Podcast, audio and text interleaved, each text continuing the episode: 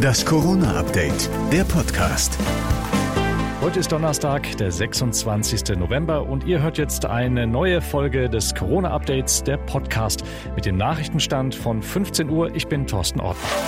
Der Winter wird schwer, aber er wird enden. Die Kanzlerin bei ihrer Regierungserklärung heute im Bundestag. Und bis dahin ist es noch ein langer, dunkler Weg. Darum richtete Angela Merkel heute an alle einen für ihre Verhältnisse geradezu emotionalen Appell. Und gerade jetzt, da wir so viel an Weihnachten und an den kommenden Jahreswechsel denken, wünsche ich mir, dass wir mehr denn je miteinander und füreinander einstehen. An den Feiertagen dürfen sich maximal zehn Personen aus verschiedenen Haushalten treffen, Kinder ausgenommen. Und für die Einhaltung dieser Regeln ist jeder selbst verantwortlich, sagte heute NRW-Ministerpräsident Armin Laschet im Landtag. Kein Mensch wird das nachzählen am heiligen Abend unter dem Christbaum. Aber an jede Familie geht die Bitte, reduziert die Kontakte. Die Gastronomie in NRW wird über die Feiertage auf alle Fälle zu sein, so Laschet. Nur Hotelübernachtungen im Rahmen von Familienbesuchen sollen möglich sein. Der Ministerpräsident will außerdem Distanzunterricht in den Hotspots. Allerdings sollte das nicht flächendeckend in einer ganzen Stadt oder in einem Kreis passieren, sondern gezielt an betroffenen Schulen.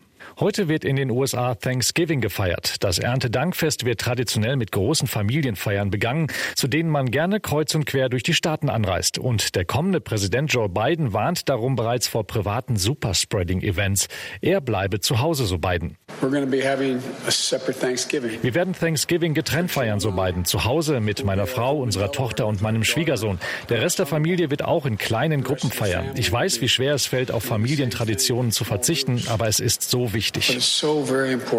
Corona-Proteste können sehr schnell nach hinten losgehen. Zum Beispiel, wenn man sich ahnungslos mit Sophie Scholl vergleicht oder wenn man in seinem Friseursalon trotz Lockdown weiter fröhlich Haare schneidet. So geschehen im englischen Bradford. Friseurmeisterin Sinead Quinn hatte sogar die erste Strafe über 1000 Pfund ignoriert. Jetzt kam der zweite Strafzettel über umgerechnet 30.000 Euro. Tja, da muss sie wohl noch viele Spitzen schneiden, bis sie das wieder drin hat.